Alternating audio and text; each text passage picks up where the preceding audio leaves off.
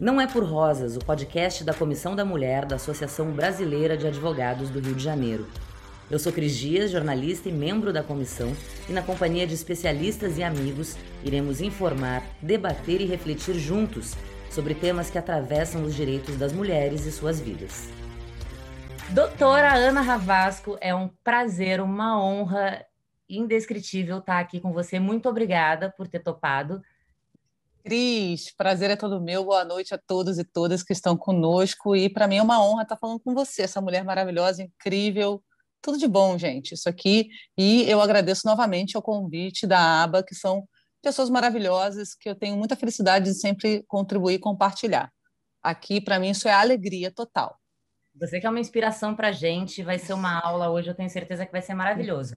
Então, vamos começar situando o pessoal, porque a gente estreou, lançamos o canal da Comissão da Mulher, com o primeiro vídeo que está disponível no canal, vocês podem acessar quando quiser. E nesse primeiro vídeo a gente tratava um pouco da história do feminismo, passando pela sociedade patriarcal e no final pensando é, em formas né, da gente continuar essa luta pela equidade de gênero. E aí chegamos à conclusão que a gente não poderia nem começar se a gente não começasse a falar sobre saúde mental.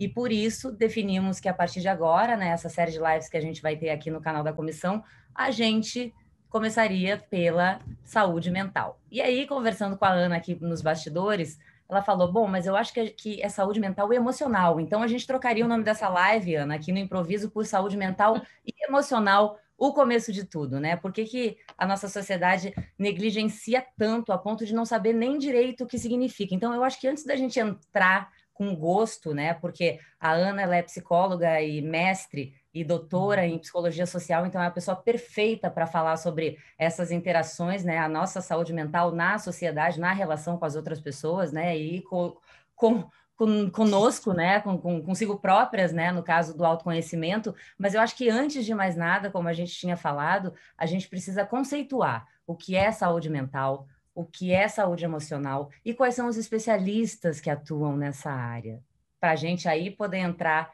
na segunda parte do porquê que a gente negligencia tanto algo que é tão importante, que é o começo de tudo, né, doutora Ana?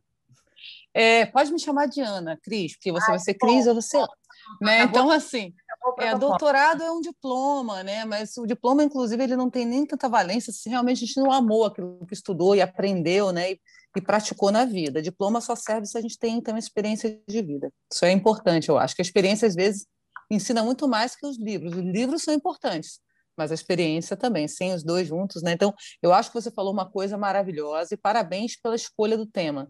Porque de fato é, não dá nem para começar se a gente começar a falar dessa história que começa na gente, que é a nossa saúde mental, emocional e vamos falar física também, porque essa, o conceito de saúde ele tem que ser integrado. Houve algum momento da ciência que tudo se separou, não era originalmente assim. Para facilitar o processo, o método científico, a gente teve que dividir o conhecimento e a gente meio que se perdeu. Então, cada área atende a uma coisa e, na verdade, a gente fica muito confuso, né? Porque lembra que antigamente tinha médico e quando você ia, ia num clínico geral e ele falava de tudo? Não tem mais esse profissional, você não acha. Está todo mundo muito especializado. E sobre a questão da saúde, que você perguntou, mental e emocional, né? Está tudo integrado. As emoções, é, as neurociências estão aí na mídia, está famoso, mas vamos repetir, porque acho que nem sempre quem nunca ouviu falar entende tão claramente. Parece que é fácil, mas não é tão fácil assim.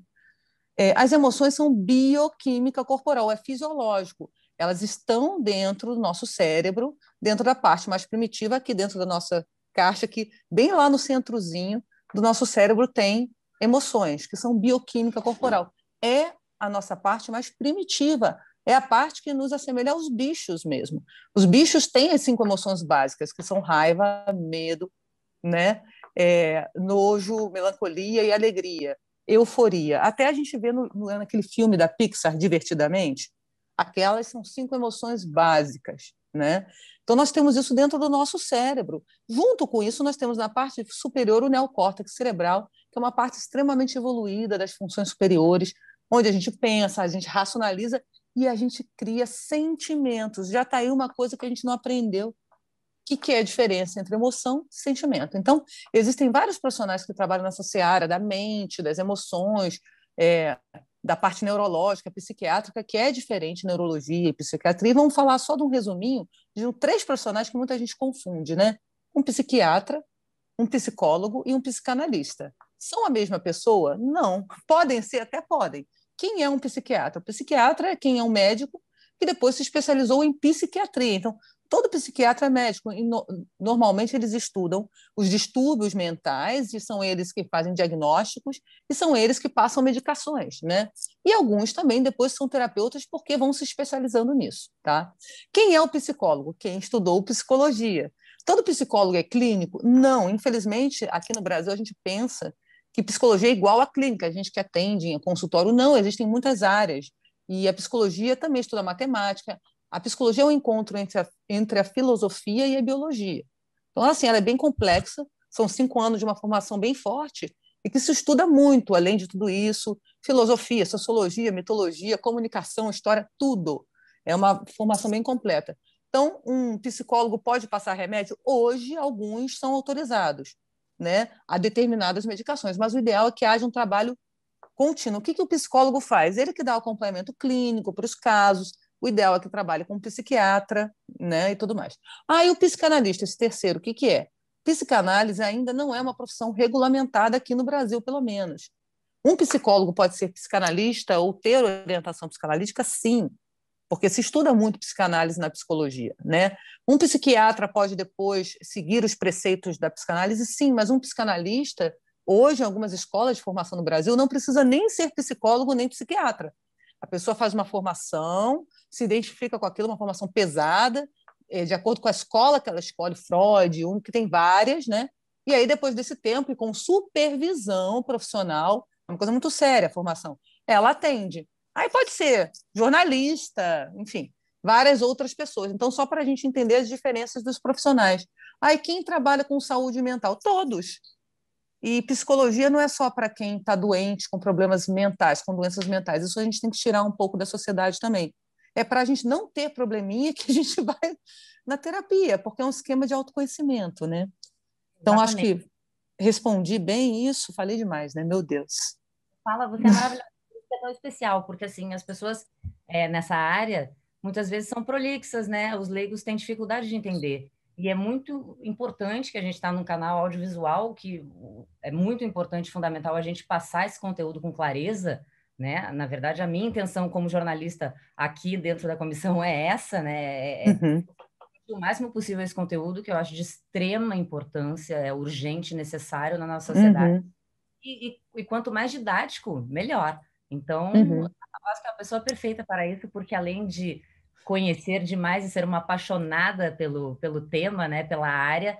Além de tudo, sabe passar muito bem e com muita clareza. Ah, que bom. Inclusive, ela indicou um livro, né? O Animal Social, que eu estou viciada, eu já li 200 páginas em, em dois dias. E eu marquei algumas coisas que eu queria passar que tem tudo a ver aqui com o que a gente está falando, né? É, eles falam de um GPS emocional. As pessoas acham que, ah, eu vou tomar decisões com a minha razão, mas na verdade a sua tomada de decisão com a razão que você acha que está rolando aí, só aquela razão, aquela racionalidade, existe um, um, um, GPS emocional ali rolando, que é impossível de você dissociar. E aí chegamos à conclusão de que aquela frase maravilhosa da Gabriela Prioli, né? É, menos emoção e mais razão, a gente poderia até adaptar que seria perfeito assim para nossa live sem emoção, não a razão, né? E, ao mesmo tempo, você começou a falar, e é realmente uma bola que eu quero passar para você, a nossa sociedade negligencia o sentir. A Daniele Cavalieri, que é psicóloga também, que é a nossa parceira aqui na comissão, fala muito sobre isso, bate muito nessa tecla, né? Que a sociedade negligencia o sentir. Por quê? Né? A gente vive numa sociedade patriarcal que nega o sentir ao homem e, ao mesmo tempo, concede o domínio sobre tudo através da força. A gente vive numa sociedade de consumo e eu acho que isso tudo tem muito a ver com, com, com esse contexto eh, mental emocional, né? Que a gente, a gente uhum. se relaciona, a gente está o tempo inteiro se conhecendo através do outro. Então, e, e por que que a gente sempre é, acha que isso, né, de, de você é, dar atenção à saúde mental e à saúde emocional é coisa de gente fraca ou de gente maluca? Né? Existe um preconceito, né? Por, que isso? E como a gente pode transformar isso? Porque a gente vê que essa questão da saúde mental está intrinsecamente ligada aos problemas que a gente vive, né? De relacionamentos na sociedade, né? A gente vê cada coisa acontecendo por aí que a gente vê nitidamente que a gente não está dando atenção a isso, sobretudo na, numa pandemia, né, Ana? Então, queria que você Totalmente. Falasse... Eu acho que você fez colocações maravilhosas. Que maravilhoso que você se apaixonou por esse livro. Esse livro, eu sou apaixonada por ele. Eu acho que todos têm que ler. É um livro bom para todo mundo ler. Porque, por mais que pareça muito grande, um tijolo, você lê muito rápido, porque é maravilhoso. Foi um, jornal, um jornalista que escreveu, e um trabalho muito bem feito. Foi um best-seller lá fora, né? É, aqui muitas pessoas leram, mas é engraçado que muita gente não conhece ainda, mas leiam, porque essa frase que, que você falou é fantástica, é isso mesmo. Sem emoção não tem razão. Inclusive, para que as pessoas saibam, lembrem, ou quem não sabe, um dos ganhadores do Prêmio Nobel de Economia foi um psicólogo chamado Daniel Kahneman, que fez um estudo justamente sobre o quê? Processos decisórios. Então, assim, eu estudei isso, e quando eu estudava me achavam meio alienígena, mas quando eu fui estudar isso é muito interessante porque eu tive que estudar a teoria dos jogos. Então, assim, a gente entender que a psicologia é absolutamente subjetiva é um erro também, né? Porque, agora, o porquê que a sociedade negligencia os sentimentos? Primeiro, que a sociedade nem sabe o que é sentimento, que confunde sentimento com emoção.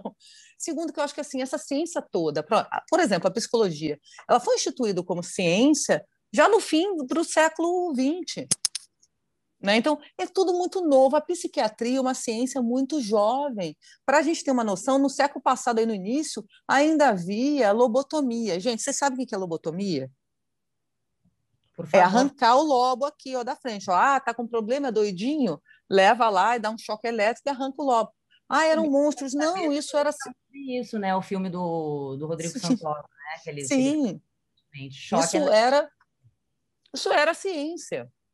Tanto que houve todo, dentro da psiquiatria um movimento de abrir né, as portas, fazer outros trabalhos. Tanto que o trabalho da Nise da Silveira, que era mais é um trabalho bastante assim artístico, que trabalhava mais com a questão do Jung, funcionava muito. Então, a nossa sociedade sabe muito pouco sobre isso.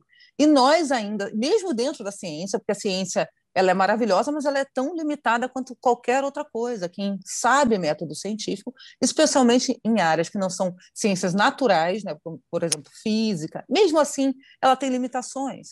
Quanto mais uma ciência humana, social, biológica, tão louca quanto a psicologia, que nem nisso ela ainda chegou à conclusão do que diabos ela é. Aqui na, na própria, no próprio Rio de Janeiro, algumas universidades se consideram biológicas, outras humanas, mas fato é que quando a gente estuda isso, a gente se veste branco, manipula cérebro. Bom, então assim, e é, a gente é doidinho, cientista mesmo, né? Tem uma parte muito chata que muita gente acha que vai lá abraçar a árvore, mas não é assim. Tem também abraçar árvore, gente, faz parte, que é dinâmica de grupo, tudo isso, mas tem muita é. coisa que é muito objetiva, é, que usa critérios científicos. Então, Cris, para voltar na tua pergunta, na tua fala, que eu acho muito importante, na fala da psicóloga que acompanha vocês aí, que é maravilhosa, eu vi no vídeo ela falando também. Nós primeiro temos um desconhecimento entre essa diferença entre o que é pensamento, o que é emoção, o que é sentimento, né? Emoções todos nós temos. Eu acho que às vezes quando a gente fala assim, é, nós temos que é, abrir é, espaço para a nossa vida emocional, por um lado sim, por outro é emocional ou é sentimental? Porque o que é o sentimento? A emoção ela é primitiva, ela é uma reação. Quando eu, sinto, eu tenho medo, eu estou reagindo, né? O que, que a gente tem que buscar? É entender que eu tô, o, que, que, eu, o que, que é essa minha emoção, que as pessoas não sabem diferenciar quando elas têm medo, quando elas têm raiva, porque uma mesma emoção pode gerar comportamentos muito diferentes. Quando a gente só olha a psicologia comportamental, por exemplo, se você só olha para o comportamento, você está olhando para um efeito, mas tem uma causa que causou aquele comportamento. Se a gente não entende as nossas. Oi? de acordo com o contexto social e cultural, aí mistura mais ainda, né? Mistura né? mais ainda, porque é, nós somos uma mistura de uma coisa que é inata, que nasceu com a gente, genética, biológica, as emoções são inatas, não são adquiridas, tá? Elas nascem com a gente. Por isso que elas são universais, inclusive. Todos têm. Aí o contexto nem interessa. Talvez a gente aprenda a lidar com a raiva em um lugar de maneira diferente ou não, mas no geral, há muito pouco conhecimento ou valorização deste fato de que nós somos seres emocionais e primitivos, que o Freud já tinha falado lá do fim do século XIX para o XX, mas que lá era muito diferente, ninguém queria aceitar isso, a gente não queria aceitar que era bicho, Depois veio Darwin, mas é maior até, porque o maior neurocientista da atualidade já confirmou as teorias do Freud em laboratórios muito mais avançados, em que, na época que o Freud trabalhava, ele teve que trabalhar de uma outra maneira, mas ele foi um gênio também. E hoje as neurociências comprovam tudo nos laboratórios super top que tem por aí, né? Então, Antônio Damasio é um deles, o maior. Então, sentimento, emoção é primitiva e nasceu com a gente. Todo mundo tem. E as cinco básicas, os animais também têm. Raiva, medo. Lá no filminho tem tudo. É que o filme é muito divertido e é para criança, mas e a gente esquece que, na verdade, aquilo é. Teve consultoria de, de psiquiatras, de psicanalistas, de, de neurocientistas, e é muito bem feito, na verdade. Eu faço até um convite para todo mundo rever com esse olhar aqui que a gente está dando, que as meninas aqui estão é, promovendo para vocês. Legal, inclusive, né, Ana? Assistir com os filhos, quem tiver. Com os filhos e conversar, porque coitado do pai e da mãe, não vão nem saber explicar para os filhos. Então, assim, é tão. É, porque a gente não sabe as nossas emoções básicas, né? Então, nós temos cinco, os animais também têm. O que, que é sentimento? Até no filme aparece. Na hora que a menina começa a crescer e quando ela se muda, né, a personagem principal se muda e o mundo dela desaba, começa aquela alegria, lembra que é a euforia brigando com a tristeza, porque esses dois se batem, só que tem um papel para a tristeza e tem um papel para a alegria. As emoções fazem parte da gente. A gente não, não pode viver aqui sem, não tem como, né? E aí o que, que acontece? Ela não quer entender essa complexidade, a alegria tenta se adonar dela. Isso tem um nome que o Daniel Goleman, Goleman chama de sequestro da amígdala. A amígdala cerebral ela fica aqui e uh, a raiva e essas emoções básicas podem te sequestrar. E no livro do Daniel Goleman, Inteligência Emocional, que está escrito é o seguinte: há casos de pai matando filho sem querer, apenas com uma reação emocional de medo, principalmente nos Estados Unidos. Ele conta os casos: tem arma em casa, ele saiu de casa com a esposa, a menina, a filha, estava na casa é, de amigos e eles decidiram voltar mais cedo. A menina queria fazer uma surpresa para os pais e acabou voltando mais cedo para casa não avisou para eles, eles não esperavam, entraram em casa, o pai ficou assustadíssimo, com muito medo, pegou uma arma e, num sequestro de poucos segundos, atirou na filha. Então, qualquer um de nós, nós temos que entender, somos capazes de fazer isso. Dentro de um episódio de raiva extrema, de medo extremo, principalmente esses dois. Agora, a euforia, que é todo mundo acha que ah, é alegria. Não, a euforia também extrema é ruim. Porque tudo está jogando química no nosso corpo, hormônios. Né? Agora, quando ela elabora lá no filme, e a gente também tem que elaborar, aí é uma conversa entre essa parte primitiva e o neocórtex cerebral, essa conversinha, que aí vem o sentimento, porque o sentimento é uma elaboração dessas emoções primitivas. Por exemplo, total da vida, estou com raiva, estou sentindo, quero bater. Raiva é uma emoção que te leva para brigar, o dente fica assim, o sangue vem para a mão, você quer dar um soco na cara, e é normal, todo mundo sente. Adrenalina sente. sobe, é químico. Adrenalina pura, é química pura. Medo também, tanto que assim, o pessoal acha que quem faz esporte, você sabe falar, não tem medo. Tem muito, mas é viciado em adrenalina. Então eles vão lá com muito medo e fazem tudo, mas eles estão se borrando de medo, gente. Assim, faz parte. Eles vão enfrentar o medo. E é isso que é o gostoso para quem gosta de esporte radical, por exemplo. Estimulante, então, acaba estimulante mesmo. É, então, é, enfim, a raiva também. Então, se a gente não sabe identificar isso, pô, sentir Estou com raiva, mas de quê? Parar, vou respirar. Essas ferramentas que, além da, da psiquiatria, psicologia, etc., vêm ferramentas espirituais que não são religiosas, meditações, é muito importante. Vou respirar, porque eu, se eu não respirar, eu posso ser adonada por uma emoção que é muito mais forte que eu e que qualquer pessoa. Ou seja, o resumo da ópera é que qualquer um de nós pode cometer crimes horrorosos, dos quais nós nos arrependeríamos muito, mesmo não sendo é, psicóticas, narcisistas, entende? Uhum. Psicopatas, nada disso, porque nós podemos, se nós não soubermos ter o jogo emocional e não soubermos trabalhar essas emoções e entender um pouco mais, aprender sobre nós, entender o que nós somos e elaborar, o sentimento é uma elaboração, a gente pode cometer coisas muito ruins e comete, tá? A gente está falando de coisa exagerada, mas no dia a dia a gente também faz. Fala besteira, dá umas xingadinhas, né? É, fala. Né? De... Dinamita relações, às vezes, desnecessariamente, né? Era só ter respirado. Né? E às vezes também tem que não respirar, tudo bem, vai, a gente vai se entendendo. Quando a gente é adulto, um consegue pedir desculpa para o outro, um consegue conversar com o outro. Então, é respira e conversa. E tem pessoas que são realmente tóxicas, não querem se trabalhar, e a gente não adianta ficar tentando, porque cada um só muda é, se, né, o, que, o que pode, o que quer e quando quer. Não somos capazes de mudar o outro. O outro precisa querer mudar. Então, a gente não tem esse lugar. Nem o terapeuta pode. O terapeuta é, como a... é fala, são escolhas, né? Mas, assim, uhum, assim, escolhas tem consciência disso, né? Se você não quer ter, aí fica realmente difícil, né? Muito difícil. Então, assim, eu acho que tem uma, uma série de coisas. Dia, né, Ana? Sobretudo com pandemia, que é um negócio que deixou todo mundo muito à flor da pele. É, parece vou... que a gente cega de, de, de, sentimentos, né? Deixando só te... as emoções aflorarem e, e dinamitando Sim. tudo. Vou te dizer o que aconteceu. Acho que você fez uma colocação que é muito importante, Cris. Nós temos que falar sobre isso. Que nem o filme precisamos falar sobre Kevin, um Vamos filho falar. psicopata. Uhum. Nós temos que falar sobre o que você disse, que é a pandemia e as pessoas e o surto generalizado que está acontecendo. O que aconteceu na pandemia? Vamos lembrar aqui. Então, nós temos o, o cérebro primitivo, né, é, que fica ali dentro, que muita gente chama, conhece como reptiliano. Não está errado chamar assim, não, tá?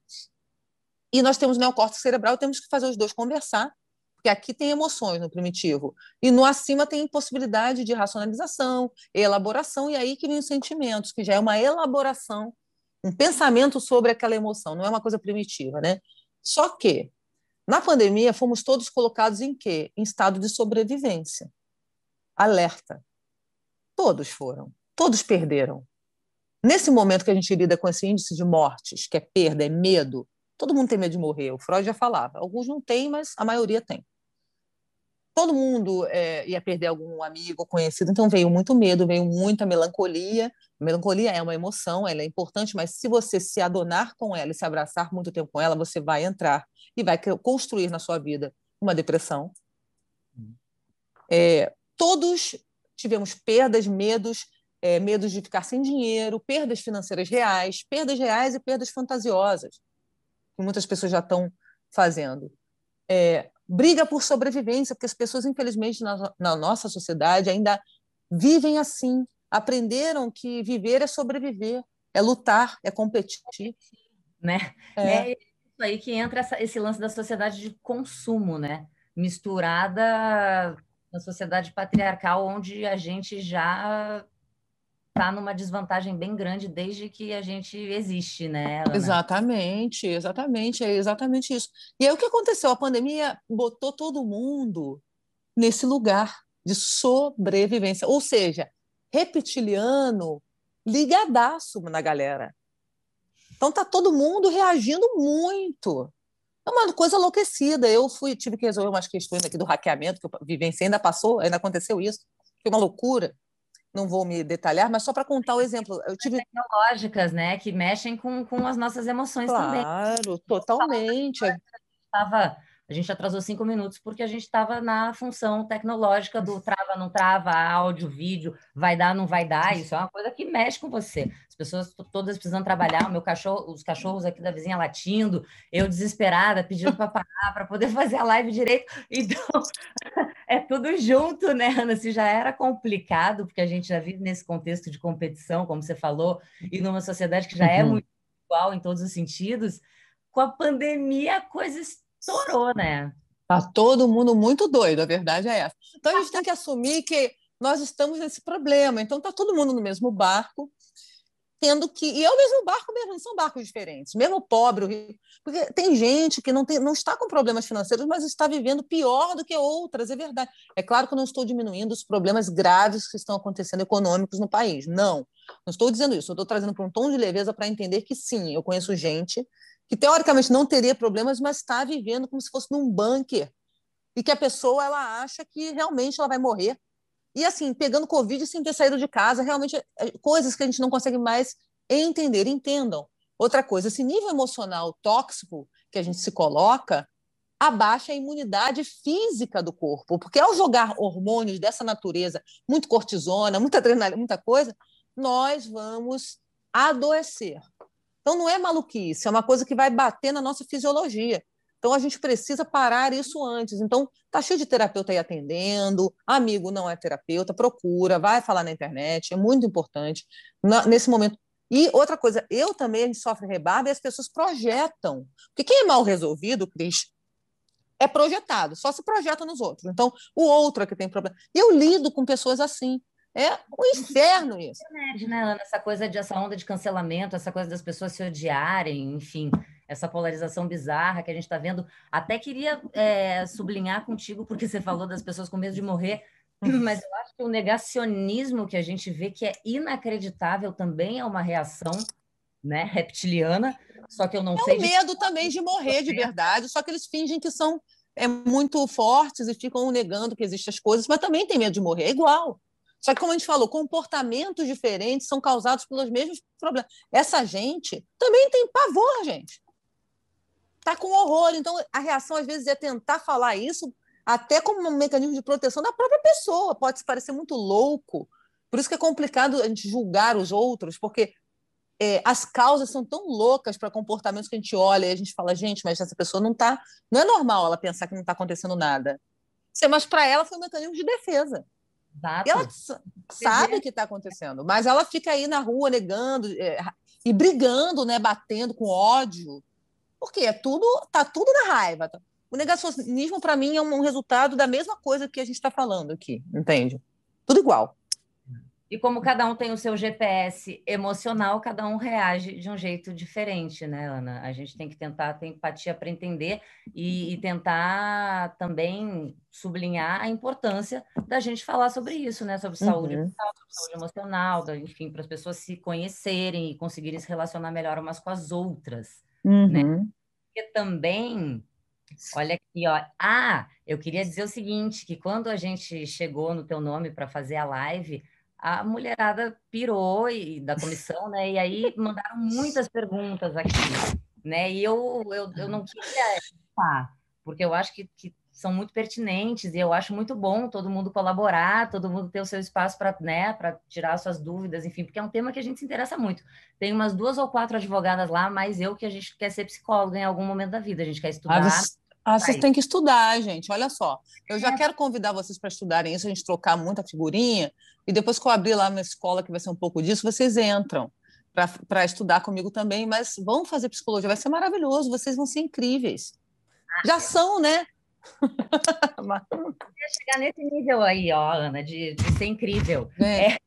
Já é, meu amor.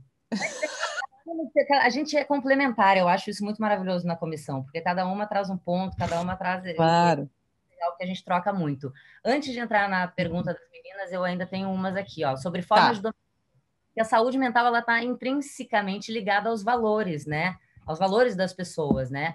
É, uhum. E também ligada aos valores de, de, dominação sociais, né? O patriarcado e todas essas questões determinam os estereótipos, né? como que a gente se atenta para isso, né? Porque é muito complicado a gente ficar tateando, é, é difícil de você conseguir discernir as coisas, né? É muito difícil, porque isso que você colocou é totalmente pertinente, como a gente falou, tem uma parte nossa inata que nasce com a gente, como as emoções e outras coisas, genética. Hoje, inclusive, próprios geneticistas estão dizendo que a genética não é nem tão importante quanto parecia ser, tá? Já existe isso vindo da ciência, não é maluquice. É.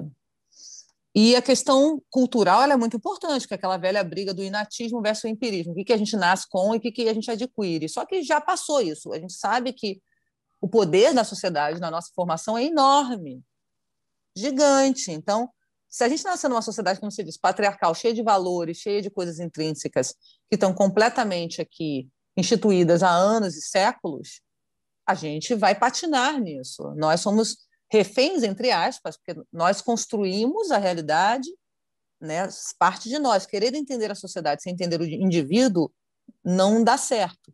Né? E a sociedade é um reflexo de, do que nós somos. Quando a gente fala sociedade de consumo, que é uma sociedade narcisista, nós somos assim.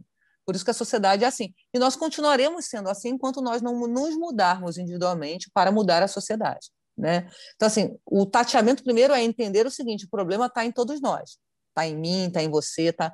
Alguns já estão com mais consciência, tentam no dia a dia praticar coisas, têm boa vontade, outros ainda não têm esse nível, cada um está num nível, e nós precisamos dar uma acelerada nisso. Como? Primeiro, com ações educacionais de base, eu entendo em casa, os pais, as mães, as pais as mães precisam entender a si próprios, porque ter filho, ter filha, não é bonitinho, é muita responsabilidade, você sabe disso, né? Como é que é. Então você está colocando um ser no mundo para ser livre. Não é seu, não é propriedade privada um filho, uma filha, né? Então, como é que uma pessoa que não tem nem não se trata individualmente vai ter um filho ou uma filha? E é o primeiro núcleo ali de amor e tudo mais, né? Depois vai vir a escola, que é muito importante para a socialização, e depois vai vir o trabalho. Só que quando a gente entra na escola, o que você acha lá? Bullying, né? Bullying, esses estereótipos. Aí você vai para o trabalho. Você... Emocional, né, Ana? Você tem aula de português, matemática, de tudo, Isso. de como fazer comida, mas você não tem aula de inteligência emocional, que é um negócio tem aula de logaritmo, que eu, sinceramente, não tenho nada contra a matemática, adoro, mas para que, que quem não vai ser engenheiro, trabalha com isso, aprende logaritmo? Eu não entendo. Mas tem, e depois esquece tudo. Então, a nossa educação é muito baseada no modelo francês, que tem muito conteúdo. Nós damos muito importante à França aqui, muita importância à França em termos educacionais. As bases são assim. É muito conteúdo e às vezes pouca coisa que atua na prática. Não que eu, não, não que eu ache que o conteúdo não seja importante, mas para o básico, para o início da educação, é mais importante aprender para a vida. Então, claro, matemática básica, eu acho que culinária é super importante. Agora, emoções, é, isso tinha que estar tá na escola. E os pais e as mães precisam ser mais também aparatados, porque aí tem uma briga. Eu já dei aula em faculdade, né? Eu saí porque não eram alunos adultos e era muito complicado. Os pais não deixam interferir, né? ainda mais quando é muito pequeno. E eles tinham 20, 20 e poucos, até alunos de 30 anos eu tinha, em graduações. E, assim, eles não tinham nenhuma maturidade, alguns. Eu falei, gente, isso aqui é. E eles vieram, assim, de muitos, né, em escolas primárias, ninguém fez nada, nem os pais. E eram alunos de classe média alta, sei lá, com dinheiro, entende? Não é gente. Então, não estou falando de gente aqui que às vezes é até mais fácil, no livro você até viu do Animal Social, quem vem às vezes de dificuldade, geralmente tem que se trabalhar muito emocionalmente, às vezes está até mais bem preparado. Ah, mimi, falar que existe mimimi é falta de sensibilidade? Não. Algumas coisas realmente são, às vezes, mimimi, né? E outras não são mimimi, né? Então, é, mas existem pessoas que não têm nenhum preparo, qualquer não, qualquer meia frustração são pessoas que vão te atacar, vão te destruir, e se elas forem abraçadas pelos pais e pelas mães, como eu vi acontecendo, nós estamos criando monstrinhos. E depois a gente pergunta: ah, mas é psicopata? Não. É só uma pessoa que o narcisismo infantil dela, porque toda criança é narcisista, não foi tratado, os pais devem estar projetando nela, não tem ninguém, ninguém conseguiu, porque assim, veja, Cris, numa faculdade o professor não vai bater de frente. Sabe o que, que eu vivenciei? A professora chorou antes de mim, aluno fazendo o professor chorar. Então, assim, eu. É, e a gente pouco aparatado pela diretoria, por tudo. Você vai brigar sozinha? Né? Então, com eles, eu brigava e dizia: quem vai chorar são vocês. E eles armam é, coisas na avaliação, manipulam. É muito sério toda essa conversa, até conversa sobre os assédios, a gente tem que aprofundar em tudo, porque eu vi conhecidos tendo carreiras quase destruídas, sendo é, falado que fez assédio tudo, e na faculdade é muito complicado, porque o aluno quer que você vá beber um shopping com ele. E o professor que quer ser legal quer ir tomar, só que não pode, entende? Eu nunca sentaria com os meus alunos, eu tinha 38 anos, e eles tinham 30, 28, para fazer isso. Porque existe um jogo de sedução do aluno, não porque eu sou linda, porque a gente está num lugar de poder ao ser professor. É muito perigoso. Isso acontece no trabalho, acontece em casa, acontece em todos os lugares. Então, entende o nível de pouca de pouco conhecimento que a gente tem ainda mesmo, a gente está no caminho, a gente tem que assumir isso, fazer um esforço aqui coletivo, eu não sei como, porque nós não legislamos, nós apenas podemos votar. A live né? já, é, essa live já é um esforço, né, Ana? A gente é. falar isso já é muito importante para a pessoa. Exatamente. Comunicar mal, isso. Filhos mal resolvidos é uma coisa que a gente vai replicando, né? Tem constelação familiar, tem um monte de coisa nesse Exatamente. sentido. por isso porque a gente vai replicando ao longo da, do, do, dos séculos e, e, a gente não consegue se transformar, não consegue melhorar, né? Mas eu acho que o primeiro passo é muito importante a gente falar sobre isso, porque aí a partir daí, Sim. de repente, pode começar, de repente, a tocar no setor da educação, que de repente pode começar a reavaliar isso, em como trazer isso para as escolas. Uhum. Os pais talvez podem começar, de repente, a acender uma luzinha. Nossa, estou precisando realmente aqui de um suporte né, né para a saúde mental, até para eu poder lidar melhor com as questões com os meus filhos, enfim. Porque as pessoas romantizam muito essa coisa de filho, né? E aí a gente acaba replicando um monte de padrão complexo aí e criando pessoas emocionalmente também imaturas e despreparadas que sofrem. No fim das contas, todo mundo sofre muito. Esse é o problema. E, pessoas sofridas têm medo, têm raiva, e aí as pessoas de fato não conseguem se relacionar, né, Ana? É um círculo vicioso e complexo, difícil de você é, é, segurar, né? Eu acho que você disse uma coisa assim incrível, é isso. As pessoas sofrem no fim de tudo, que é sofrido para elas, em primeiro lugar, vão provocar sofrimento, ou seja, a gente fica alimentando uma sociedade que maltrata, maltratadora, e nós somos parte dela. Nós não somos, estamos de fora. E é isso que você disse, glamorização do papel de ser mãe, essa coisa de toda mulher tem que ser mãe. Não, vamos parar com isso ontem. Porque isso é uma glamorização, ser pai, isso é tudo glamour, porque na verdade é uma e, e, nem todo mundo tem que aprender tendo filho. Filho não devia ser nossos mestres, os nossos filhos. Eu não tenho filhos por escolha, mas eu gosto de crianças, né? E eu acho que o papel de ser pai e mãe é tão importante que a pessoa tem que pensar mil vezes: ah, acidentes acontecem, as pessoas se apaixonam. Eu entendo, mas nós temos que mudar, inclusive, isso, porque Cris, hoje, tem mulheres agora, 2021, tinha uma pessoa que trabalhava aqui na minha casa na época, antes da pandemia, que mora numa região aqui, Nova Iguaçu, Rio de Janeiro, falava que as mulheres diziam que a carteira de trabalho delas lá, ainda agora, era entre as pernas delas. E ensinavam isso para as filhas. E é. filhas, porque tem ainda muitas filhas, começam a ter filho com 16 anos. Isto é real, gente. Isso não é uma fantasia. Então, na vida real, na tomada de decisões, eu falei, não é tomada de decisões, ah, eu vou trocar de roupa, é tomada de decisões com quem eu vou casar, com quem eu vou viver, é, enfim, são tomadas de decisões as mais importantes que, que determinam o, o curso da sua vida inteira. Então, por isso que é muito importante da gente né, falar. Bom, é, vamos para as perguntas das meninas que elas vão me matar, porque são oito quase, a gente tem só mais 20 minutinhos, sério. Ah, meu pai Vamos. do céu. Vamos lá, Vai dar tempo, vai dar tempo. Se você tentar ser de, de concisa, né? Vai Pode deixar. A gente consegue contemplar todo mundo. A Júlia, que mandou um milhão de perguntas e todo mundo deu ok, porque ela arrasou. Olha aqui, ó. A saúde mental é um destino ou um caminho? Desafiador, por sinal. É um destino ou um caminho, Ana? Ela é um caminho necessário. Quando falamos em saúde mental, quais são as metas gerais a serem atingidas? Não se abalar ou ser indiferente aos acontecimentos do entorno é autopreservação ou alienação? É não achar que existe meta. A meta é, faz parte da sociedade narcisista e resultista. Saúde não é isso. É uma construção que não tem nenhuma meta, porque assim a saúde para a Cris pode ser pegar uma prancha e fazer kitesurf. Para mim pode ser ouvir um rock and roll e tocar uma guitarra e uma bateria. Cada um vai ter que descobrir. O difícil é isso, o caminho é só seu. Você tem que procurar o quê? Autoconhecimento, com profissionais, com cursos, com muitas formas. Não é só um, dois, ninguém vai resolver sozinho. Vai para pessoas que podem te ajudar. São várias. Como eu, tem milhões.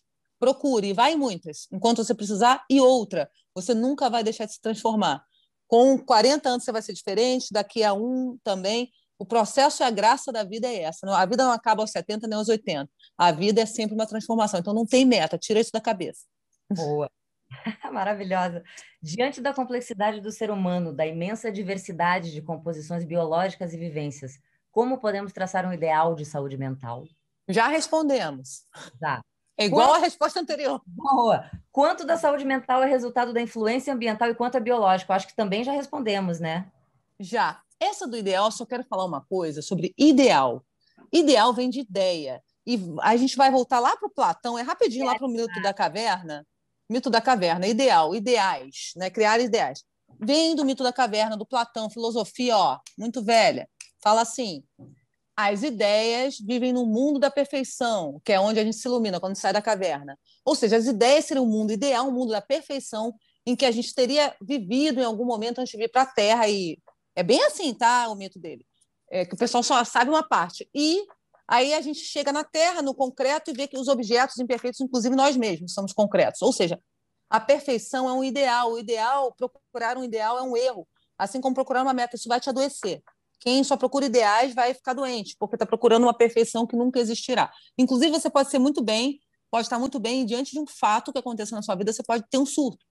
e pode ter que tomar remédio durante dois meses e está tudo bem, isso é normal. Maravilhosa. É, há papéis mais determinantes na formação psíquica, mãe, pai ou outras figuras de autoridade, e no desempenho da pessoa em suas interações? Como criar filhos mentalmente saudáveis? Ah, sim, claro. Pai e mãe sempre serão figuras importantíssimas. É, a socializa... é importantíssimas. É a socialização primária. Agora, mesmo que não tenha o pai e a mãe, essas para a psicanálise são figuras, psicanálise, né, são figuras que sempre vão existir. E o pai e a mãe para a criança nunca serão a real do pai e da mãe. É uma fantasia, é uma imagem, uma imagem que a criança cria, estando eles presentes ou ausentes. Também terá essa imagem, porque são genitores. Então não acho que quando o pai vai embora larga esta imagem saiu da cabeça da criança. Não, ele fantasia. E aqueles que vão criar na primeira infância, quando é neném, também são muito importantes, tá? Agora, segundo lugar importantíssimo, socialização secundária, quando a criança começa a ir para a sociedade, escola, Tá? Terceiro, trabalho. O trabalho deveria ser um lugar de saúde, não de adoecimento como tem sido hoje. Na então, nossa sociedade fica um pouco difícil, né? A gente tem que é. transformar é. isso também, talvez com uma economia um pouco menos linear, circular. Esse movimento de sustentabilidade, essa coisa da pandemia trouxe muito essa reflexão também, né, Ana, da, com relação ao meio ambiente, de como a gente se relaciona com ele. Essa coisa do ego, a gente se dissociou de, de da consciência coletiva e a gente se dissociou da, da natureza da qual a gente faz parte, a gente começou a destruir tudo e agora a gente vive de fato uma questão de, de precisamos rever isso com urgência, porque senão a gente vai. Isso, ó. Botei até aqui minha batata doce para falar para os pais, pedirem para as crianças é, plantarem batata doce. Porque batata doce nasce, inclusive, sem nada. Aqui, ó, minha batata doce plantada. Eu, vira uma planta linda, ó. Só que é que a gente tem que aprender também, né, Cris? Eu acho que você está falando uma coisa muito importante. Só que é saúde, tá?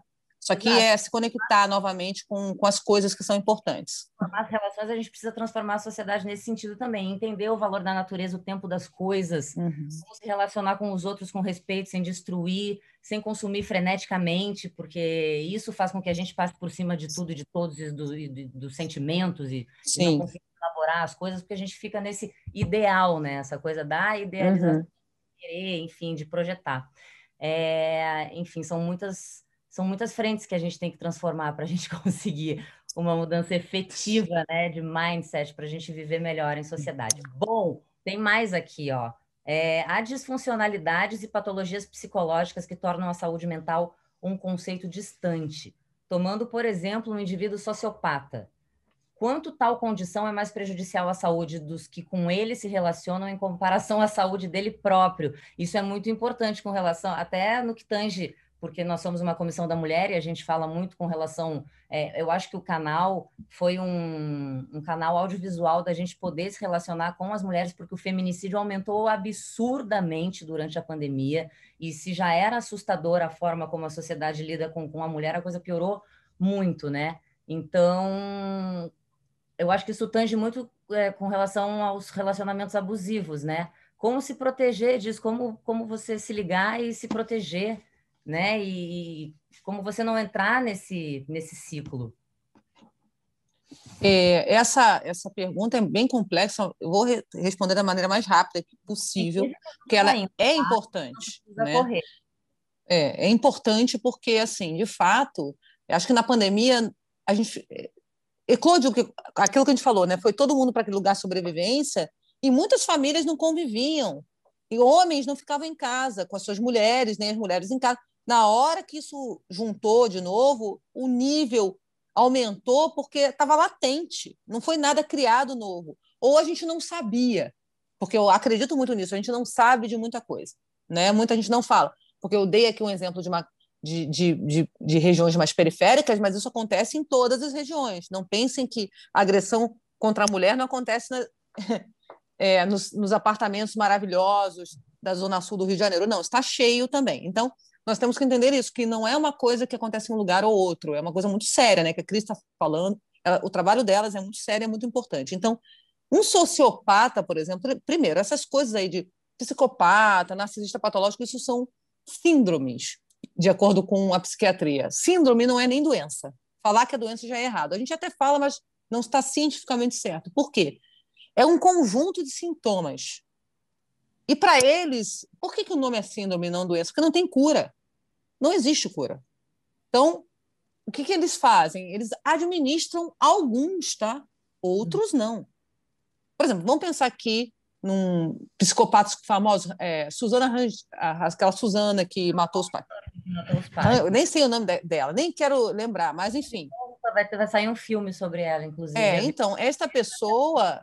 Que ajudaram a matar. É, essa pergunta assim, sobre vai fazer mais mal para um ou para outro, ela não cabe muito, porque quando chega nessa seara de psicopatia e sociopatia, gente, primeiro, ah, como é que eu vou saber identificar? Se nem psicólogo, psiquiatra às vezes sabe. Se você tiver desconfiado, primeiro você tem que saber, tem que acompanhar esses temas aqui.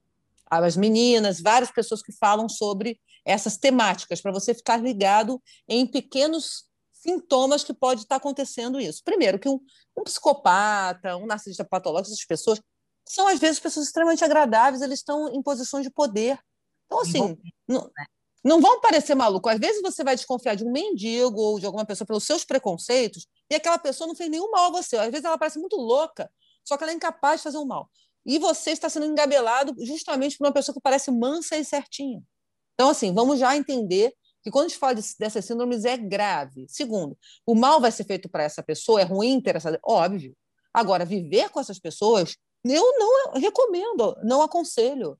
Sempre vai ter risco. Então, se você quer viver emoções fortes, morrer, sei lá, tomar um estado. De repente, né? Fazer um filme da Marvel, enfim. É, exatamente. Aí você vai. Mas, gente, olha, primeira coisa, depois, se você identificar alguma coisa desse nível, seja no seu namorado, no seu marido, nos seus filhos, é. tá? Seja na namorada também, porque existem mulheres assim também, tá? É, na sua esposa. É, relações de trabalho também, muito tóxicas, muitas vezes, né? Ambientes de trabalho altamente tóxicos. E... Talvez seja um dos mais, né? Inclusive, é a festa da competição. Então, e do poder, né? Dependendo do lugar, então, meu Deus, nem falo nada. Então, assim, é Aí a gente não precisa nem falar. Aí não. o que acontece? Gente, o que, que vocês têm que perceber? Percebeu algum desses sintomas que você acha estranho, coisas esquisitas? Que a gente não vai parar aqui para falar desses sintomas todos. Você precisa procurar ajuda. Quem? A Primeiro, mulheres. lives, viu, Ana? Aproveitando o gancho, a gente vai afunilar. Agora é saúde mental hum. num geral. Mas Ótimo. Áreas, jornalismo, Assistam arte. as meninas todas sempre. Para vocês. Aqui no canal, sempre. Ah, ótimo. Ficarem ligados nisso Agora, identificou alguma coisa, pode não ser, tá? Vai procurar uma terapia, vai procurar essas meninas da comissão, que algumas têm contato, vai procurar ajuda, vai falar com outra pessoa, tá? Não na família, porque a família não vai falar com a sua sogra, por exemplo, seu sogro. Eles vão defender o filho, acorda. Você tem que procurar um profissional, vai procurar um terapeuta, uma pessoa assim. Ou conversar com pessoas que já passaram por isso, grupos de apoio, grupos de ajuda profissionais. E talvez com é, advogados e a polícia, porque dependendo do caso é uma coisa grave. Então, gente, não entra nessa. É muito a mulher, principalmente, ela é criada nessa sociedade patriarcal para ficar sendo a Marte, né? Marte das relações, que vai resolver tudo, porque o amor resolve. Não, ela vai morrer, gente. Sai é fora dessa. Ó. Super, né? É, esse é o problema, é romantizado também isso, né? Hum. Vamos mudar, somos heroínas, a gente consegue mudar esse, esse alecrim dourado maravilhoso. Enfim, não podemos. Ó, tem uma outra pergunta aqui, Ana, que eu vou porque tem a ver com isso que a gente está falando. Não podemos patologizar tudo. Como conseguir diferenciar numa relação um narcisista ou sociopata de um, babá, de um babaca tóxico machista? Ó, eu vou falar para vocês. Sinto muito falar isso, que eu estou falando para mim também. Tá? O que eu falo para você, eu falo para mim. Quase todos nós somos babacas tóxicos machistas. Todos Desculpa. e todas nós mulheres também. nós somos nós somos pessoas tóxicas em tratamento, tá? Assim, depende da medida de que a gente tem essa consciência. Quanto mais a consciência que a gente tem, que a gente é assim, melhor a gente está. A gente está indo num caminho bom. Esse é o bom caminho, que vai chegar em algum lugar. Agora, se a gente se acha perfeito, realmente a gente vai para um lugar muito ruim. Ou se a gente quer a perfeição. Não. Nós somos possíveis, gente. A gente foi criado numa, numa cultura patriarcal, né? É, do patriarcado, então, é, isso faz parte de todos nós. Alguns são mais, alguns têm mais consciência, alguns querem mudar mais, outros não. Então, nós estamos diferentes em estados de consciência. Mas na raiz da educação, todos nós somos iguais. Muito bem, muito bem. Ó, eu acho que vai dar, hein? Porque são 20 e 26, vamos lá. Sabemos Ah, não. De que forma a saúde mental pode comprometer a saúde física ou dificultar as entregas que cada pessoa tem que fazer no seu dia a dia? Totalmente. É aquilo que a gente falou: saúde mental, saúde emocional e física estão todas juntas. Por exemplo, vou dar um exemplo para o trabalho. Hoje, perante a lei trabalhista, existem também já coisas com relação a depressões, ansiedades, mas se você quebra uma perna e tal, você não pode ir lá para o trabalho, tem toda uma regra, ou você tem que falar lá com o ministério que se entrarem lá e fizerem auditoria, a empresa paga e tal. Ou seja, por uma, uma, um problema físico, uma doença física, se você tiver.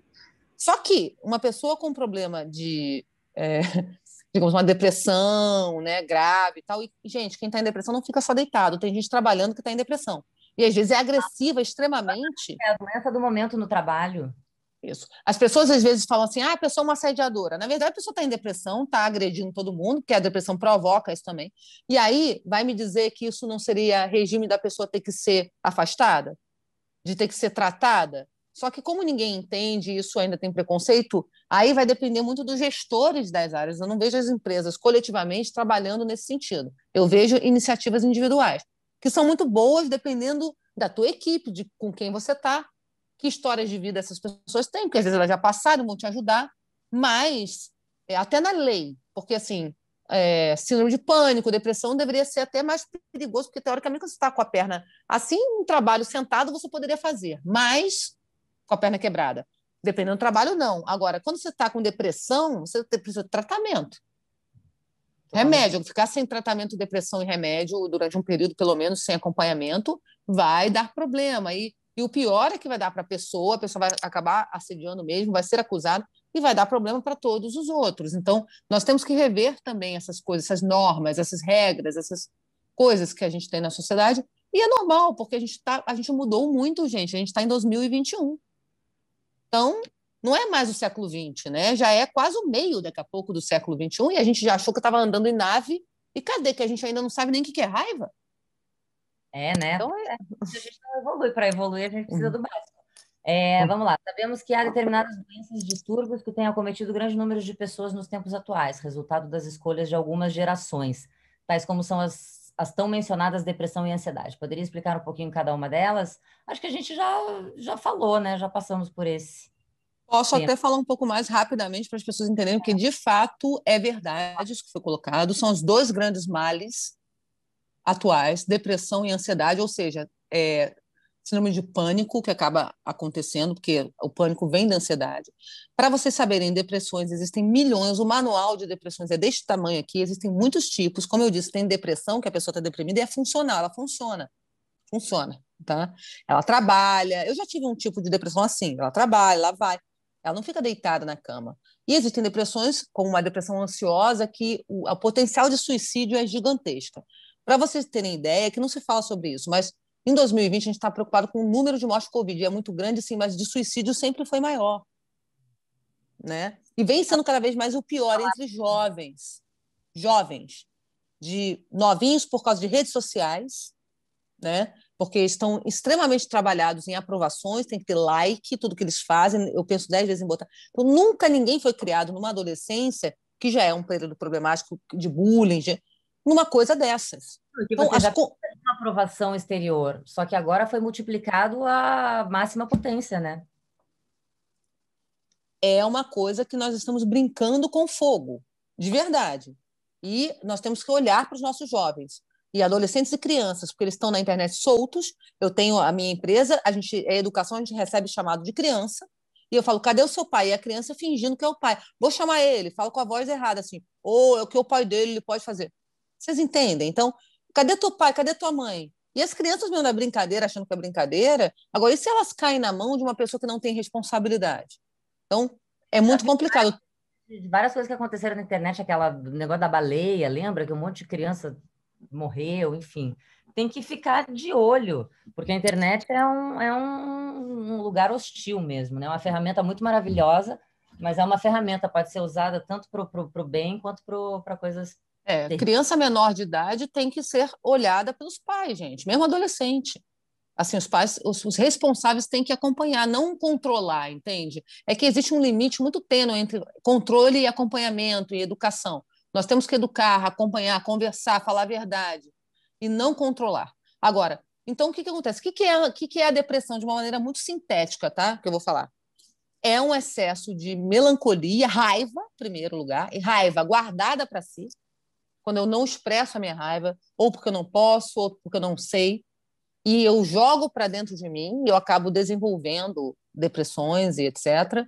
E depois um apego à própria melancolia excessivamente, vira viciada essa emoção na gente, e a gente acaba ficando assim. E é também, no fundo, um excesso de passado. É um apego às nossas histórias, ao nosso passado, às nossas dores. Né? Ah, você está dizendo que a gente. Ai, nós somos vítimas quando estamos em depressão. Não, quem já fez terapia já entende que não existe essa. essa tudo nós temos uma responsabilidade. Sim, eu posso me curar me, eh, ou me tratar desde que eu queira, com um profissional que vai me ajudar. Agora, se eu quiser continuar alimentando tudo isso, e é claro, depende do tipo de depressão e das causas, eu posso. Tá? É, a outra, ansiedade, já é uma conexão com medo. Ansiedade está ligado a medo. Por quê? Ansiedade é um sintoma, é uma, vai ser provocado pelo medo. E o que, que ele gera? É futuro, já é o oposto, é preocupação. Covid é muita ansiedade e muita depressão, gente. Porque é tristeza de perdas, de histórias que vocês perderam, que todo mundo está perdendo, de morte, de coisas que foram embora, de, de anos profissionais de pessoas que foram demitidas, muita coisa ruim, perdas mais graves ainda, de financeiras que não têm dinheiro nem para comer, juntamente com preocupações: o que, que vai ser do futuro, o que, que eu vou fazer agora. Imagina a festa da ansiedade, e ansiedade já é futuro. E o futuro traz o quê? Preocupações, que é o mental da ansiedade, entende? O medo é a emoção básica, a ansiedade já é o que vai causando, vai jogando um monte de química no seu corpo, e a preocupação é o processo mental, que é antecipar problemas que não existem. Porque, na realidade, só existe agora, o tempo agora. A gente não consegue entender isso, mas o tempo é uma abstração, né? Então, só existe agora. E a gente começa a criar, porque, ai meu Deus, daqui a três anos, o que, que eu vou fazer? Não sei. Ou seja, as pessoas foram colocadas. Entende que é um momento que a gente vai ter muito surto de, disso agora? Todos os meus amigos e amigas que atendem consultórios estão lotados. Lotados. Ainda bem, porque as pessoas, sinal de que as pessoas. Pena que é em caso extremo, né? As pessoas não deveriam necessitar de, de, de um especialista só quando estão surtando, né? Evitariam muitas coisas se já tivessem procurado algum especialista antes. Olha, despertou aqui. A live está acabando, gente, mas eu acho que a gente conseguiu passar o que a gente precisava aqui pelo que eu estou vendo nas perguntas. E como você falou, mas você é tão maravilhosa que você até falou, até falou o que eu ia falar, que o negócio é o foco no presente, no agora. As pessoas ficam ah. muito complicadas disso. E se começarem a focar mais no presente, as coisas podem começar a melhorar. No seu presente, no seu autoconhecimento também, isso é muito importante. Bom, 2034, deu uma hora, Ana. Olha, eu não sei ah. nem como agradecer. Foi uma aula, você é muito maravilhosa. Em uma hora a gente conseguiu sintetizar um tema muito complexo. Eu acho que isso já é um primeiro norte, uma primeira diretriz para as pessoas. E muito obrigada pela sua presença. Eu espero que você continue ativo aqui. Ana, muito, muito obrigada em meu nome, em nome da mulherada inteira da comissão, tá? prazer, um prazer, assim, um privilégio ter falado com você essa uma hora, tá? Um super beijo. Beijo, Cris. Obrigada a você e as mulheres maravilhosas e a todos que nos assistiram. Assistam tudo, elas são maravilhosas. Cris, você que é maravilhosa, todo mundo aqui. Beijo, beijo, beijo. Boa noite, galera. Beijo.